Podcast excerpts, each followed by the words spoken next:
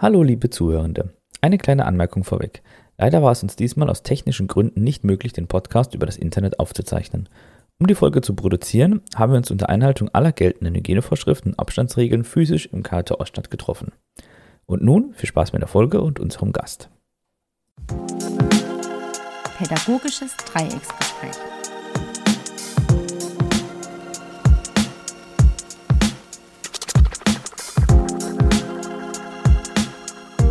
Hallo, liebe Zuhörende, zu unserer neuen Folge Pädagogisches Dreiecksgespräch.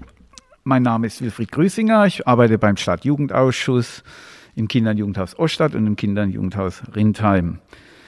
An meiner Seite ist die. Ja, die Elena Ganz, genannt Leni, und ich arbeite in den gleichen Kinder- und Jugendhäusern. Auch heute haben wir wieder einen Gast. Der wird sich jetzt auch gleich vorstellen.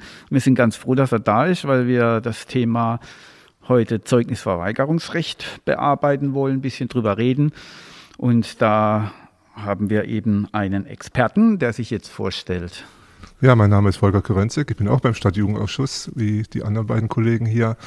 Arbeite aber nicht im Junghaus Oststadt, sondern im Fanprojekt. Und meine Aufgabe ist es im täglichen Arbeitsleben äh, die Betreuung von äh, Fußballfans des Karlsruher Sportclubs. Genau, du hast eine speziellere Zielgruppe, also fußballaffine junge Menschen. Und ähm, wir haben ja jetzt das Thema Zeugnisverweigerungsrecht. Und es hat ja auch viel mit deinem Arbeitsfeld, Volker, zu tun. Ähm, kannst du mir mal sagen, wieso ihr jetzt gerade in der Fanarbeit äh, dieses Thema dich betrifft und ihr das bearbeitet? Ja, also Prinz, ich möchte noch ein bisschen weiter ausholen. Ich habe in Freiburg studiert, genauso wie der Willi, der mir gegenüber sitzt. An der katholischen Fachhochschule ähm, hatte den Schwerpunkt Strafrecht und da war natürlich das Thema äh, äh, Zeugnisverweigerungsrecht natürlich auch schon ein Thema. Und in den zwei Praktikas, die ich dann gemacht habe in, äh, im Rahmen des Studiums, ist mir es auch begegnet. Einmal war ich bei der Jugendgerichtshilfe, da gibt es kein Zeugnisverweigerungsrecht. Dann war ich in der Drogenberatung und da gibt es Zeugnisverweigerungsrecht da bin ich schon relativ früh mit diesem Thema äh, in Kontakt gekommen, bin dann eben beim Stadtjugendausschuss äh, jetzt äh, im Fanprojekt gelandet, seit 25 Jahren und dort ist es da das fehlende Zeugnisverweigerungsrecht, das muss man ja auch so benennen. Wir haben ja keins, also das ist ja ein Trugschluss, wenn man vom Zeugnisverweigerungsrecht spricht. Wir müssen es anders benennen. Wir haben keins in der sozialen Arbeit, außer zwei Berufsgruppen. Äh, bin da relativ schnell, äh, ich glaube sogar schon im ersten Jahr, äh, mit diesem fehlenden Zeugnisverweigerungsrecht in Kontakt gekommen und die ganzen 25 Jahre, wo ich jetzt bin, massivst auch in verschiedenen Verfahren eben mit diesem Thema äh, konfrontiert worden, weil ich ja mit einer speziellen Ar Zielgruppe arbeite, die halt ähm, schon sehr, ähm, sehr verschiedene Verhaltensformen an den Tag legen, viel mit äh, kleinen Straftaten, schweren Straftaten bis zu schwersten Straftaten. Und da ist natürlich äh, mein Umgang mit diesem Thema äh, ein sehr spezielles.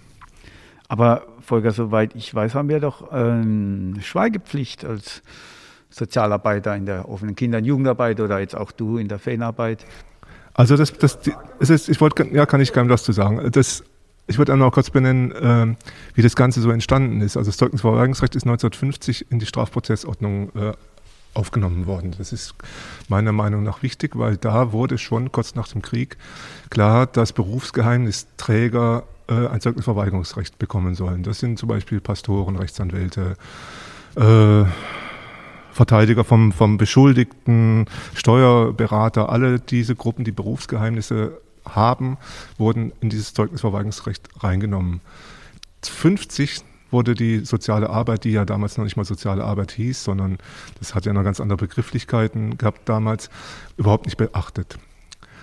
Dann kam 1972, ich glaube, das war auch so die Bewegung, äh, die Bewegung, die damals so war, mit diesem Auf, Auflehnen der Jugend und auch schon Sozialarbeitern zu politischen Themen kam es dazu, dass die Schwangerschaftsberatung damit reingenommen wurde, weil das ja ein sensibles Thema war. Frauen schwanger, Schwangerschaftsabbruch. Da hat der Staat dann das Gesetz verändert. Das war 72 und das zweite Veränderung war 92, also 20 Jahre später. Da kam dann die Drogenberatung damit rein. Ich glaube auch wieder aus einem politischen Druck, weil eben äh, Drogensüchtige einfach auf der Straße waren Da hat sich der Staat nicht mehr so richtig wohlgefühlt. Das war eine Bedrohung für, auch für den Staat.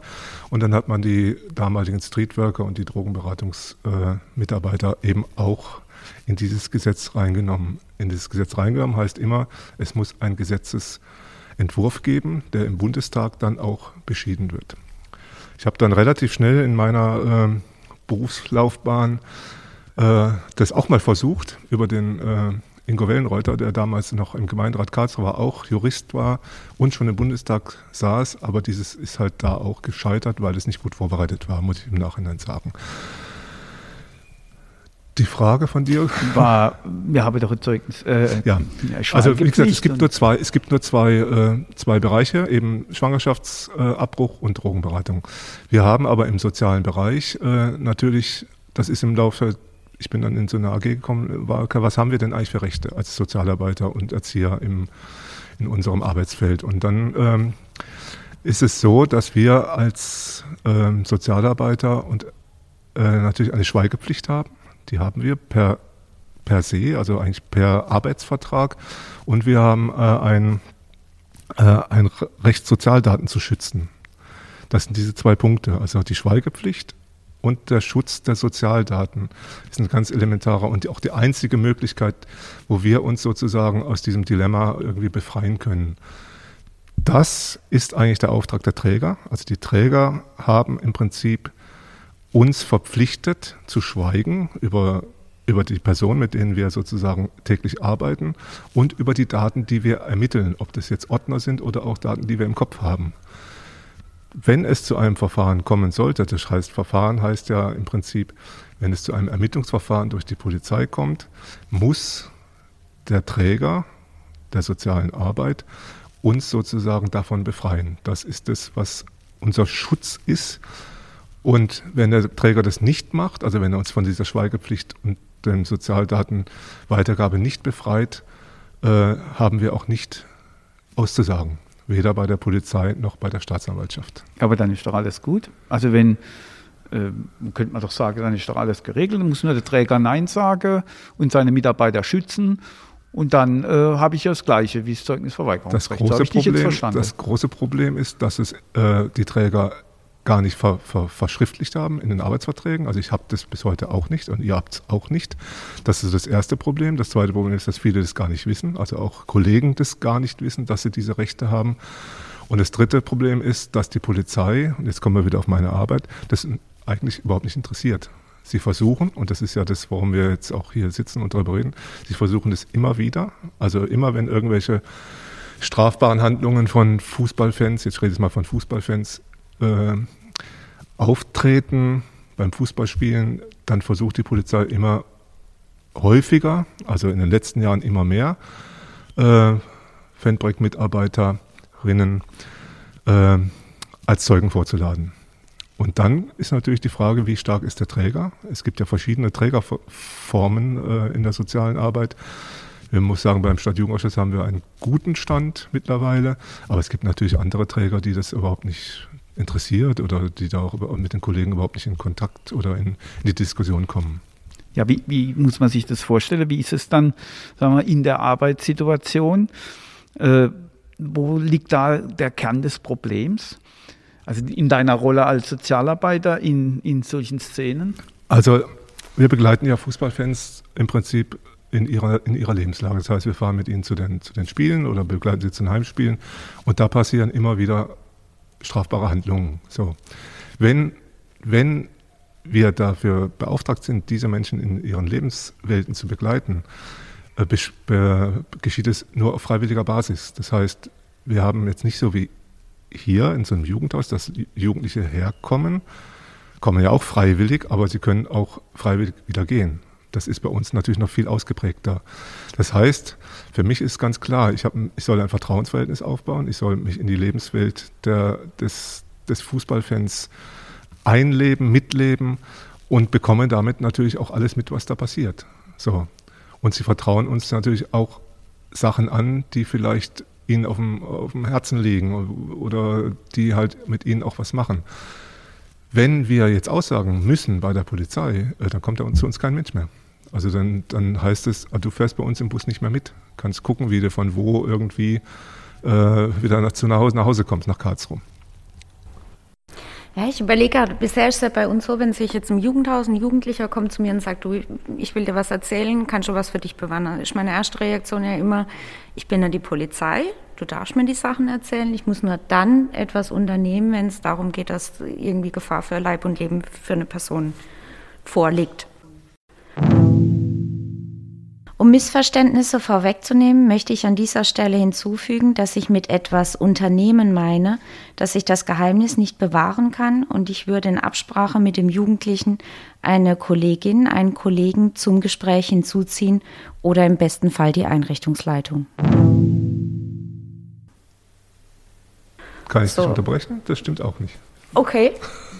Ja, interessant. Also es, ist, ja? es ist ganz klar geregelt, auch gesetzlich, dass wir in unserem Arbeitsfeld nicht verpflichtet sind, auf, Zukunft, auf die Zukunft gerichteten äh, Straftaten jemand anzuzeigen. Es gibt drei Ausnahmen. Ausnahme 1 ist, wenn jemand einen Mod plant. Ausnahme 2 ist, wenn äh, Völkermord ansteht, also terroristische Anschläge oder so, kann, kann man darunter nennen als Beispiel. Und das dritte ist Raub. Alle anderen Straftaten, die dir jemand anvertraut, dass, ich irgend, dass er irgendjemand äh, irgendwo einbrechen will, um sich irgendwelche äh, Wertsachen zu beschaffen, um Drogen zu kaufen oder auch um zu überleben vielleicht, ist überhaupt nicht anzeigepflichtig. Auch keine Schlägerei, weil das auch ist keine, ja im Jugendhaus oft das Problem. Ja? Auch keine Schlägereien, definitiv. Wenn die Gruppe nicht. sagt, wir gehen jetzt da und da hin und klopfen uns mit anderen. Nein, ist nach dem Recht, also nach dem Recht ist es, ist es wirklich so, es gibt diese drei Ausnahmen. Alle anderen Straftaten sind nicht anzeigepflichtig. Okay, das heißt, ähm, wir sind in dieser speziellen Rolle in, in der sozialen Arbeit, in der offenen Kinderjugendarbeit, in der Fanarbeit und haben doch eine gewisse, also eine gewisse Möglichkeit, unsere Gruppe sagen wir mal, zu schützen auch in gewisser Weise. Jetzt ist aber dann oft der Vorwurf oder das, was im Raum steht, ja, was ist denn jetzt mit dem Opfer? Muss ich nicht das Opfer schützen? Natürlich muss man das Opfer schützen. Ich kann das an einem praktischen Beispiel mal, also ich kann es mal ein praktisches Beispiel mal machen. Nehmen wir mal an, im Fußballbereich passiert ein sexueller Übergriff. Das passiert ja. Das ist ja auch eine Gewalt gegenüber einer Person. Dann haben wir im Prinzip ein Opfer und einen Täter. Und ich finde, wir haben mit beiden uns auseinanderzusetzen. Wir haben eine Opferberatung zu machen und eine Täterberatung.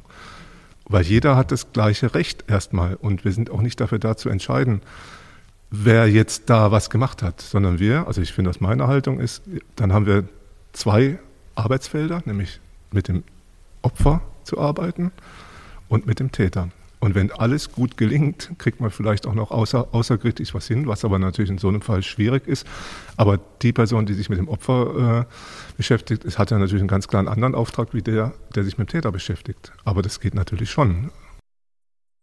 Das ist eine sehr spannende Sache, die du sagst, weil es sehr stark, so verstehe ich dich, Volker, aus deiner Rolle argumentierst und nicht aus der Position, man könnte ja so moralisch darüber diskutieren. Also, ja, aber also verstehst du, was ich meine? Ich könnte ja sagen, äh, moralisch wäre Sozialarbeit, und da rede ich jetzt von unserer Berufsform Sozialarbeit, verpflichtet, da was zu tun, also gegen, das, gegen den Täter zu arbeiten.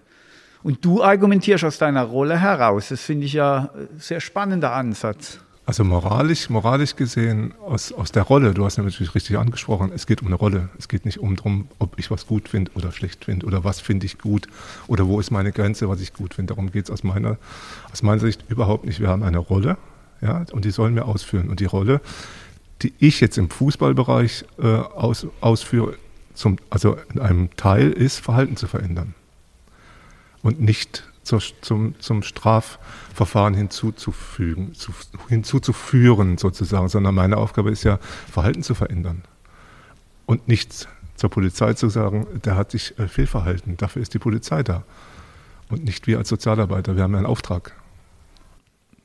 Das verstehe ich. Nee, das sehe ich auch so. Ich denke die ganze Zeit, wir haben es mit diesem pädagogischen Dreieck, also letztendlich, dass wir verschiedene Sichtweisen einnehmen. Und auf der einen Seite habe ich, glaube ich, meine Profession, da ist jetzt mehrmals darauf hingewiesen worden. Ich fand auch interessant am Anfang, was du gesagt hast mit, äh, damals hatte soziale Arbeit ja gar nicht den, den beruflichen Stand. Da muss sich ja aber seit den 70er Jahren was entwickelt haben. Ja, hat sich auch. Die Arbeit hat sich verändert. Und das Also ist ja auch unser anerkannt in, in dem Sinne. Ne? Und Bitte? wir haben ja auch anerkannt. Und Ja, wir genau. haben ja auch Ja. im Studium unsere festgelegten äh, Bereiche, die wir alle durchgemacht haben. Warum hat sich dann hier nichts geändert seither? Was ist das Ähm, Problem? Das kann ich dir sagen. Aus meiner, also mein, das ist meine Einschätzung, warum sich da nichts getan hat, ist, dass eigentlich äh, Jugend und ihre Aus, Auswirkungen, sprich strafbares Verhalten, abweichendes Verhalten der Gesellschaft erst wichtig ist, wenn es massivst auftritt in Gruppen. So wie jetzt beim Fußball. Wenn bei euch was passiert, interessiert es vielleicht noch den Nachbarn, aber nicht die, nicht die Politik. So. Und deswegen ist auch der Druck nicht da gewesen, auf die Politik was zu verändern, weil ohne Druck verändert die Politik ja natürlich nichts. Das heißt, wie gesagt, es muss über eine Gesetzesveränderung, äh, Gesetzesänderung passieren und das ist natürlich, äh, das passiert nur, wenn ein öffentlicher Druck oder ein politischer Druck entsteht. Müssten wir nicht auch irgendwie aus unserer beruflichen Rolle heraus vielleicht auch da offensiver auftreten? Ja, das ist ja das, wo, warum ich jetzt ja heute auch hier bin. Wir haben das in, wir haben 2014 oder 15 das erste Mal uns getroffen in diesem Bereich Fanprojekt und haben dann eine Arbeitsgruppe gegründet, die mal auch ein bisschen erst äh, eruiert hat, wie, wie ist es überhaupt im Fußballbereich verbreitet. Und dann haben wir gemerkt, es ist sehr groß, weil ja auch jetzt äh, auf meinen Spruch von eben, weil wir halt im öffentlichen Interesse stehen. Ich meine, wenn Fußballfans was machen, dann steht's äh, dann steht es in der Zeitung. Äh, Im Beispiel äh, schmeißen welche von der Brücke einen Stein auf einen äh, Fanbus, steht es in der Bildzeitung auf Seite 1. Ja? Als ich angefangen habe, als Beispiel, das war vor 25 Jahren, war mein erster Auswärts war, in, äh, nach, nach Gelsenkirchen. Da sind wir mit sieben Bussen hingefahren und kein Bus hatte eine Scheibe nach dem Spiel mehr im Bus. Sind wir also bei äh, Minusgraden äh, ohne Scheiben zurückgefahren. Das wäre heute ja undenkbar. Ja? Damals hat es gar keinen interessiert. Es hat ja niemand interessiert. Also sind wir durch Deutschland gefahren und immer, äh, aber alles kaputt hat keinen interessiert. Jetzt ist es ein Interesse geworden. Der Fußball hat sich verändert. Jeden Tag, im, jeden Tag in, der Zeitung liest man mal. Man merkt es jetzt auch in der Corona- Pandemie ja auch, was für einen hohen Stellenwert Fußball hat. Deswegen hat es ja auch die Ausnahmen, die Ausnahmeregelungen, äh, dass die ja überall hinfliegen dürfen. Fußball ist ein interessantes Thema für viele, nicht für alle. Aber für die, die es interessiert, ist es natürlich, und dadurch ist es halt äh, im Fokus der, der Öffentlichkeit. Und dadurch äh, kommt man auch schneller in so, so Situationen, in die wir reinkommen, im Gegensatz zu Situationen, die vielleicht die gleichen sind. Ja? Vielleicht habt ihr die gleichen Situationen in Jugendhäusern, aber es interessiert die Öffentlichkeit nicht. Also das denke ich nochmal wichtig, dass, ähm, dass man darauf hinweist, dass die Öffentlichkeit vielleicht erstarre oder dass in bestimmte Szene der Druck höher ist, also bei Fußballfans, weil die ja auch in der Masse auftreten. Äh, Bei uns, wir haben eher als manchmal so Phänomene, die kurzzeitig aufflammen, wo, wo Jugendgruppe auffällig werde und abweiche, klar, das haben wir natürlich auch. Was mir nochmal wichtig ist, war so die Rolle, die man hat. Ja. Äh, So wie ich dich verstanden habe, ist es nicht die Frage, was ich persönlich will, sondern das ist meine Aufgabe, Täter und Opfer gleichermaßen zu bearbeiten, um eine Verhaltensänderung zu erzeugen, sozusagen. Ähm, Das heißt, ich brauche ja auch eine gewisse Akzeptanz für, für das Verhalten dieser Gruppe, mit dem wir arbeiten. Sonst wird es ja nicht gehen, oder wie siehst du das? Ja, das ist ganz- klar. Also ich gl- glaube, jedem, egal wo man arbeitet, muss man die Akzeptanz haben, das Verhalten seines, ich sage es mal, Klienten oder seines, seines Jugendlichen erstmal zu akzeptieren. Wir müssen nicht re- respektieren, was sie machen. Also wir müssen nicht respektieren, dass sie das machen, aber wir müssen erstmal akzeptieren, dass es so ist. Es ist ein Verhalten, was junge Menschen auch im Rahmen ihrer Sozialisation einfach äh, an den Tag legen. So.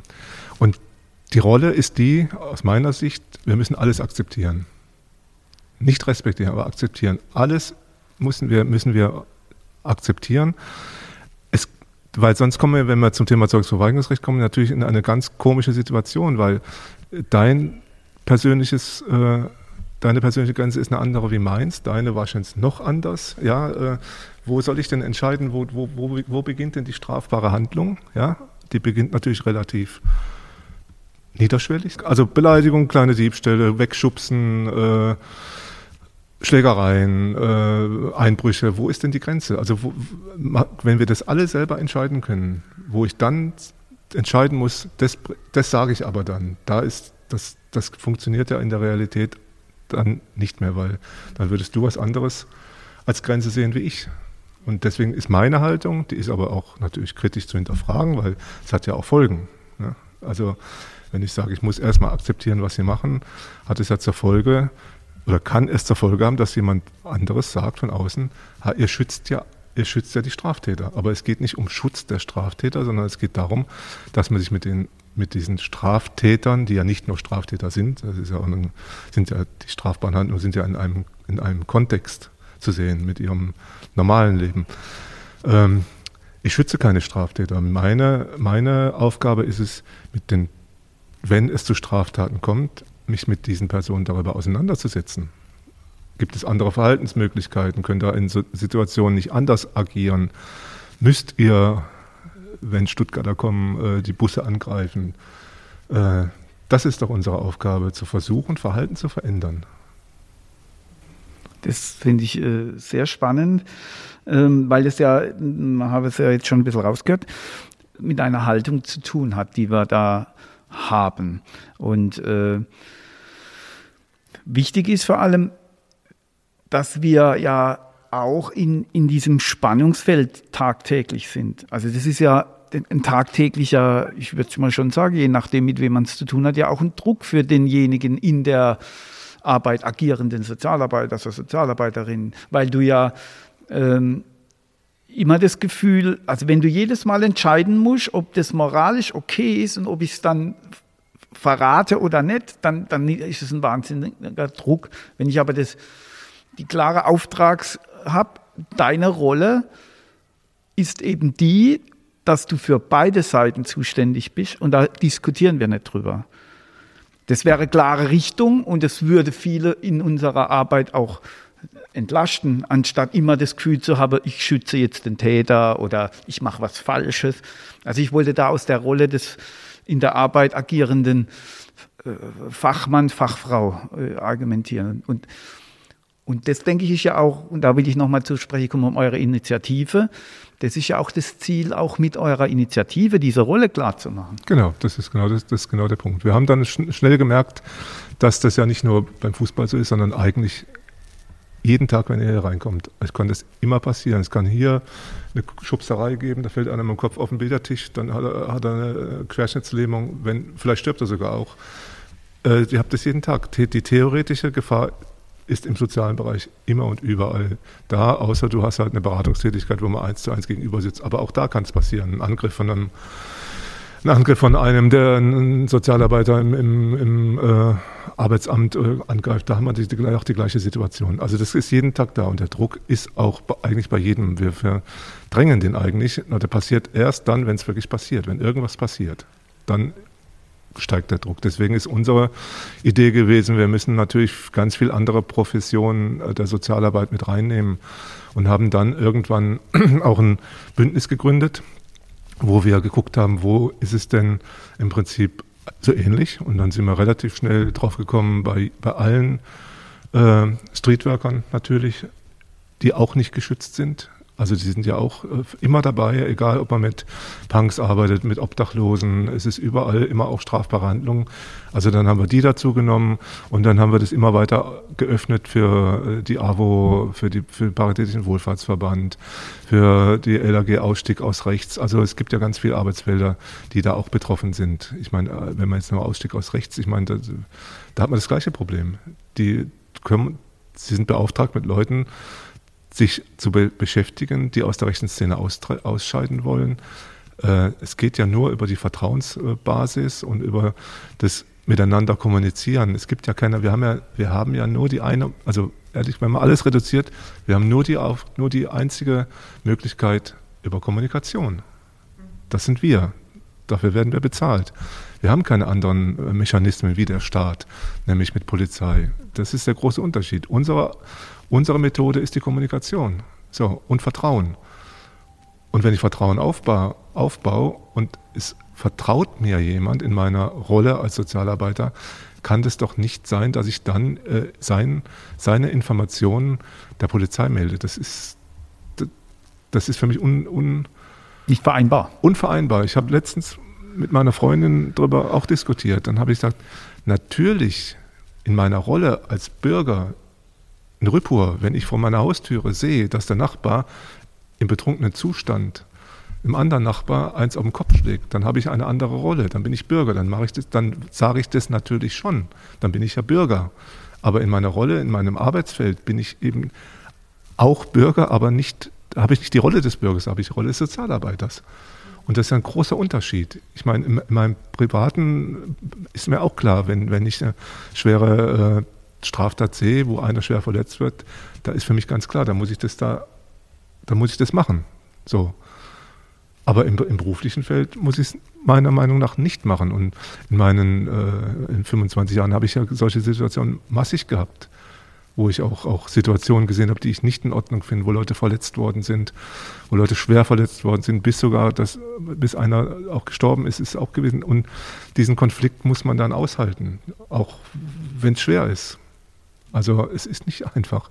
Aber du hast eben schon mal angesprochen, es geht um eine Haltung und die muss man entwickeln und die kann man auch nicht im Studium lernen, die lernt man im Lauf des Lebens, im Lauf der Arbeitsjahre. Äh, ich finde es auch schwierig, äh, solange das jetzt nicht so gesetzlich festgelegt ist mit Zeugnisverweigerungsrecht, finde ich es natürlich auch schwierig, wie, wie, wie bringe ich das jungen Kollegen bei? Wie, wie, lernen die das, wenn man so eine Haltung hat? Man muss erstmal eine Entscheidung treffen und die Entscheidung muss man selber treffen. Der Träger muss da auch mitspielen, weil der muss es ja mit aushalten dann, wenn es nämlich zum Verfahren kommt, zum Ermittlungsverfahren und die Polizei einlädt, ist es ja so, muss mich ja der Träger sozusagen von der Schweigepflicht entbinden. Sonst geht es nicht. Also es muss keiner bei der Polizei aussagen. Niemand. Niemand. Wenn er das nicht tut, wenn der Träger, wenn der sagt, mein, ich schütze meinen Mitarbeiter, der sagt nichts, was passiert dann? Nur dass unsere Zuhörer. Wenn der Träger, wenn der Träger jetzt sagt, äh, ich entbinde meinen, meinen Mitarbeiter nicht von der Schweigepflicht, dann ist der Verlauf so, dann gibt es ein Schriftstück vom Träger an die Polizei mit dem, mit dem Satz, ich entbinde meinen Mitarbeiter nicht von der Schweigepflicht. Das fließt in den, ins Ermittlungsverfahren mit ein. Die Polizei hat ja im Prinzip eigentlich nur eine Aufgabe, ein Straf, eine strafbare Handlung zu ermitteln. Deswegen heißt es Ermittlungsverfahren. Verfahren. So, dann kommt das Schreiben von dem, vom Träger, dann steht dann im Ermittlungsverfahren drin, der Zeuge W. Äh, hat keine, keine Aussagegenehmigung seines Trägers bekommen. Dieses, nach Abschluss aller anderen Ermittlungsergebnisse, geht es zur Staatsanwaltschaft. Der Staatsanwalt kann auch wieder ein Mensch, also ein, also ein Sozialarbeiter als Zeuge laden da funktioniert die gleiche äh, Methode wie bei der Polizei. Wenn der Träger sagt, da möchte er auch nicht, dass der Kollege aussagt, dann muss man bei der Staatsanwaltschaft auch nicht aussagen. Der nächste Schritt ist, die Staatsanwaltschaft schickt dann sozusagen die Ermittlungsergebnisse der Polizei plus die eigenen Ermittlungsergebnisse, die ein Staatsanwalt auch nochmal selber machen kann. Er kann auch im Vorgerichtsverfahren auch selber Zeugen, also Zeugen berufen und befragen, vor der Gerichtsverhandlung. Das wissen auch viele nicht. Also es ist nicht so, wie man es im Fernsehen sieht, äh, dass man dann mit dem Gericht anfängt. Es gibt zwei Stufen vorher, nämlich das Ermittlungsverfahren der Polizei und, das, und die Ermittlungen der Staatsanwaltschaft. Kann aber mal aus meiner Haltung her der Träger auch nochmal sagen, da sagen, da sagen die Kolleginnen nicht aus. Dann sind wir im dritten, in der dritten Stufe, die Gerichtsverhandlung. Die wird äh, anberaumt. Da kann der Staatsanwalt und der Verteidiger Zeugen benennen, aber auch das Gericht könnte dann in der dritten Stufe sozusagen wiederkommen und sagen, jetzt muss aber der Sozialarbeiter aussagen. Und dann ist Stand heute ist eben so, dass man vor Gericht muss man, muss man kommen, sonst wird man geholt, wie jeder andere Zeuge auch, der nicht kommt. Und dann muss man da auch die Wahrheit sagen. Also das ist halt so da ist der Knackpunkt dann. Da ist der Knackpunkt. Weil das also dann ist, da ist der wichtig rauszuarbeiten. Aber ja, es, hat natürlich, es hat natürlich auch einen großen Vorteil, wenn der Träger stark ist, dass man die ersten zwei Stufen sozusagen, das ist ja, geht ja nicht, nicht innerhalb von zwei Tagen so. Also so ein Ermittlungsverfahren dauert meistens, also ich sage es mal bei uns im Fußball, immer ein Jahr, bis zu einer Verhandlung kommt. Du hast ja natürlich in der Zeit dann als Sozialarbeiter auch die Möglichkeit, mit dem, um den es geht, natürlich auch dem das klarzumachen, dass du alles dafür getan hast, nicht auszusagen. Das sagen wir den Jungs auch immer, aber vor Gericht müssen wir halt. Das ist aber ein Unterschied, ob ich jetzt gezwungen werde, vor Gericht was zu sagen oder ob ich freiwillig, wie du eben gesagt hast, naja, das ist, da hat ja auch was gemacht, was Schlimmes. Da muss ich ja, als, wie du gesagt hast, da muss ich ja was machen, da muss ich was sagen. Das ist ja ein Unterschied in der, in der Wahrnehmung und auch in der, in der Haltung, die du hast. Und das ist schon so, wenn du dann mit den äh, Leuten dann auch sprichst, die betroffen sind, die verstehen das dann schon. Also wenn wir gezwungen werden, ist halt eine andere Situation, wie wenn man freiwillig was sagt. Mhm. Ja, also ich denke, das, das finde ich nochmal wichtig rauszuarbeiten, dass der Unterschied dann halt letzten Endes darin liegt, dass du doch gezwungen werden kannst. Und dann die Gefahr halt, das Vertrauen an deine Gruppe, mit der du arbeitest, dann ver ver verloren gehen kann. Und dann kann ich eigentlich einpacken. Ja? Das ist ja das, was, äh, was eigentlich da drüber steht, dass wir äh, unsere Arbeit dann letzten Endes, du hast vorhin gesagt, dann kann ich gleich daheim bleiben, brauche nicht mehr auf Auswärtsfahrt fahren. Oder wir hat, hätten sehr große Probleme im Jugendhaus. Wir verlieren, wir verlieren die, die, das, die, Grund, die Grundlage unserer Arbeit und auch dann die Legitimation natürlich. Und ich sage nochmal, jetzt Fanprojektarbeit, wir werden ja dafür bezahlt. Ich meine, unsere Geldgeber sind äh, der deutsche Fußball, also die DFL oder DFB, äh, die, die Kommune und das Land Baden-Württemberg. Und alle wollen, dass wir mit diesen Menschen uns auseinandersetzen. Und alle wissen, dass diese auch strafbare äh, Handlungen äh, tätigen. Sonst, hätten sonst wären Fanprojekte ja nie eingerichtet worden. Wenn alles supi-dupi wäre, wären Fanprojekte gar nicht gegründet worden. So, das heißt, man gibt einem den Auftrag und dann muss doch auch klar sein, dass wir ein, ein Vertrauensverhältnis aufbauen müssen und auch einen Schutz haben. Also die Mitarbeiter einen Schutz haben, eben nicht in diese Situation zu kommen. Es ist in der Konsequenz wirklich so. Da, da, da, wird zu uns keiner mehr kommen in die Einrichtung. Wir würden in keinem Bus mehr mitfahren. Wir sind ja Gäste in den Bussen. Das ist ja nicht, die machen ja die Busse selber. Wir sind ja Gäste. Die können ja auch sagen, euch wollen wir nicht. Gibt es ja auch Beispiele. Also mhm. es gibt ja auch bundesweit Beispiele, wo sowas schon, schon, schon vorgekommen ist. Mhm. Ja, ich denke, das ist ganz wichtig. Ich meine, wir in der offenen Arbeit haben ja vielleicht nicht so in dieser Brisanz, aber wir stehen auch in diesem Zwiespalt drin, Leni. Ich habe das schon oft mitgemacht. Ähm, von daher wäre jetzt für mich so zum Abschluss nochmal die Frage, ihr habt ja diese Initiative, diese Gruppe, die sich darum kümmert. Wie sehen, könnte ich da vielleicht so einen Abriss geben zukünftig, wie denn das jetzt mit dieser Initiative weitergeht? Was kann man sich daraus erhoffen? Gibt es da Erkenntnisse schon? Also wir sind ja eine, eine regelmäßige also ein regelmäßiges Treffen haben wir. Alle zwei Monate gibt es ein Treffen. Wir haben so einen Plan entwickelt, was, was denn, wie wir das überhaupt machen. Wir haben jetzt dann die Gruppe vergrößert. Wir haben Papiere aufgestellt, auch für Träger, die auch die Träger bekommen haben. Also wir haben so auch die rechtlichen, so wie ich es jetzt eben auch beschrieben habe, gibt es natürlich das auch in schriftlicher Form.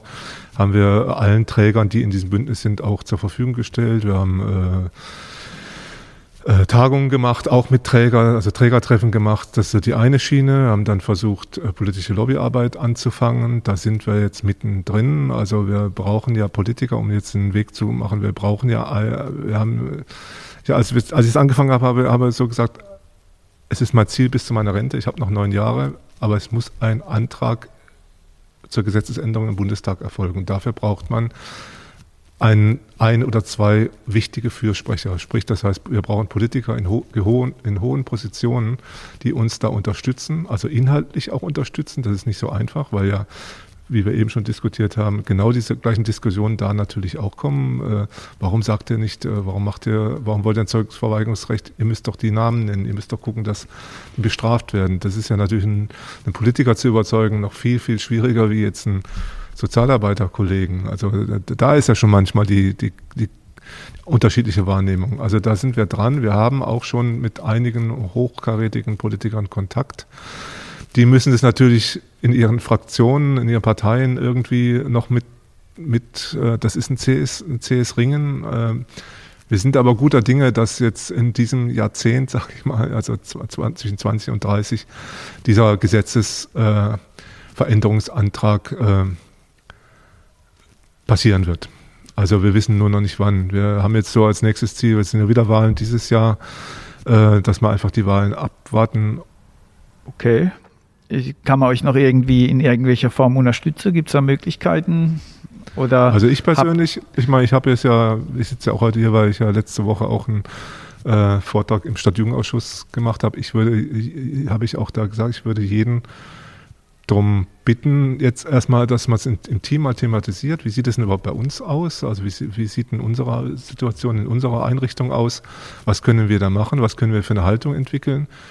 Die wird, je größer das Team ist, natürlich immer schwieriger. Also je mehr Menschen äh, sich mit einem Thema auseinandersetzen, desto mehr Meinungen gibt es dazu. Aber das fände ich schon gut, wenn aus diesem kleinen Kosmos jetzt so von Einrichtung zu Einrichtung mal eine Diskussion stattfindet.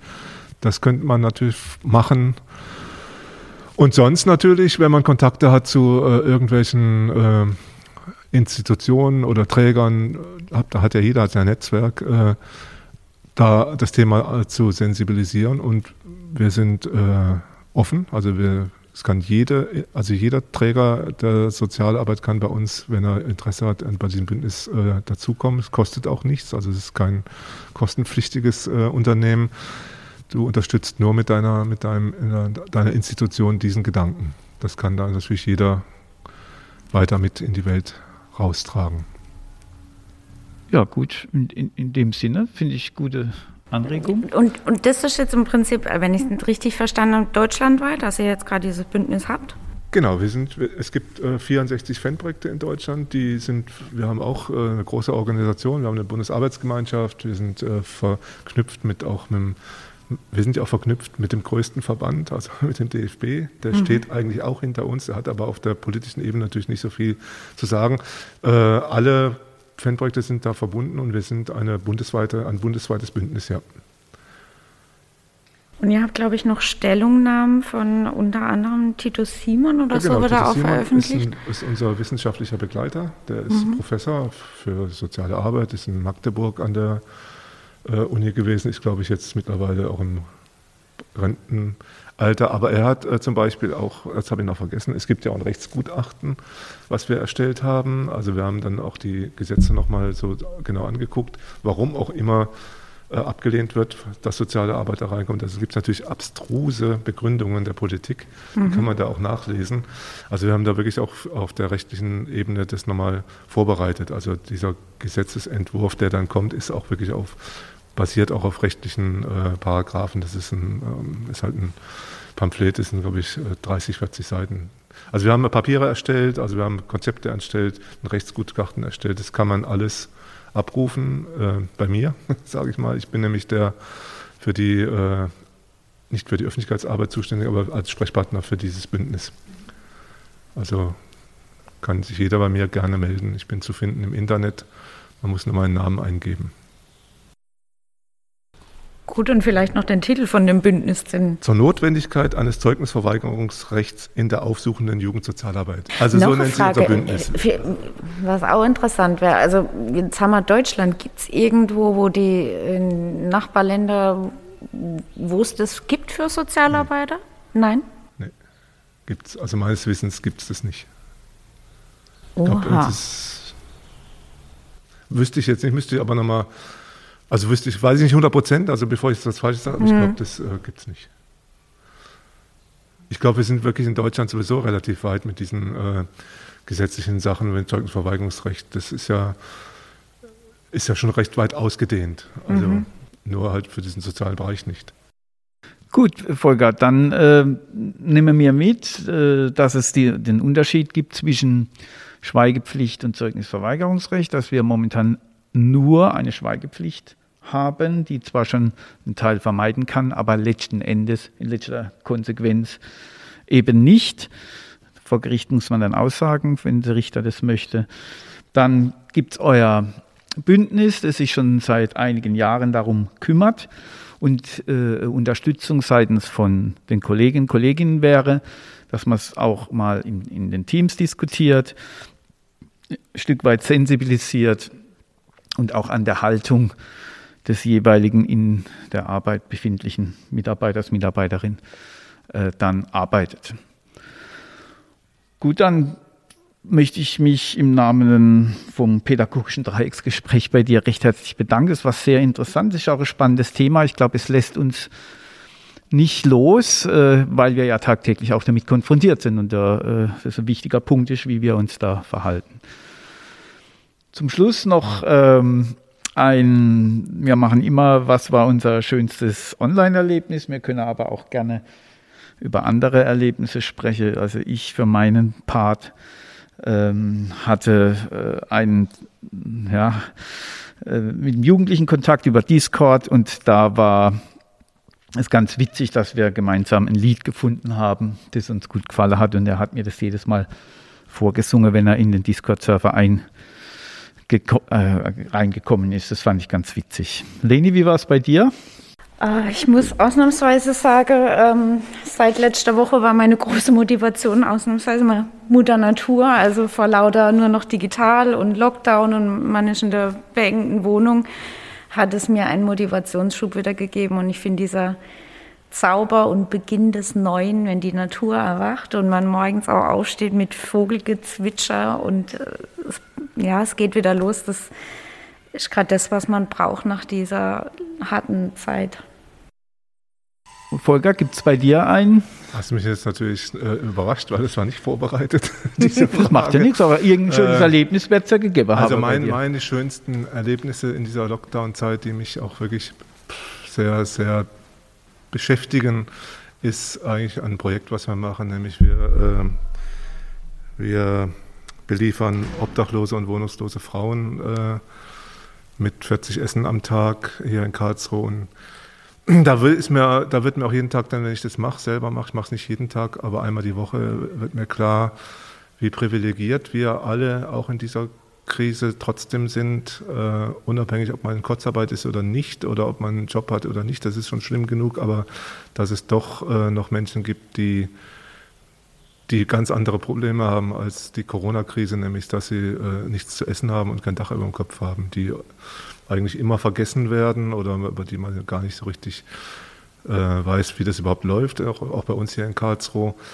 Und wenn ich dann da hinkomme und sehe dann, wie, die, wie, wie, man dann begrüßt wird, mit was für einer Herzlichkeit und Warm, Warmherzigkeit und dass sich Menschen freuen, dass sie was, eine warme Mahlzeit bekommen, äh, das, ist, das tut mir in diesen äh, schwierigen Zeiten äh, auch wirklich gut, dass man da äh, die nicht vergisst.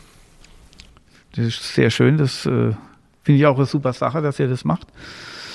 Ja, dann bleibt mir nur noch mich zu verabschieden und äh, sagt Tschüss allen Zuhörenden. Gibt das Wort noch weiter? Ja, vielen Dank für das Gespräch. Ich finde es wichtig für die Arbeit und sich das bewusst werden und eben auch mal diese Beispiele durchzugehen im Team äh, wird uns jetzt wirklich eine Weile beschäftigen und begleiten und ich hoffe, dass sich da was tut für unsere Profession, für unsere berufliche Rolle. Also da dafür vielen Dank und ähm, an alle, die zuhören, ich wünsche weiterhin halt gute Gesundheit und ja, weitermachen. Es wird wieder.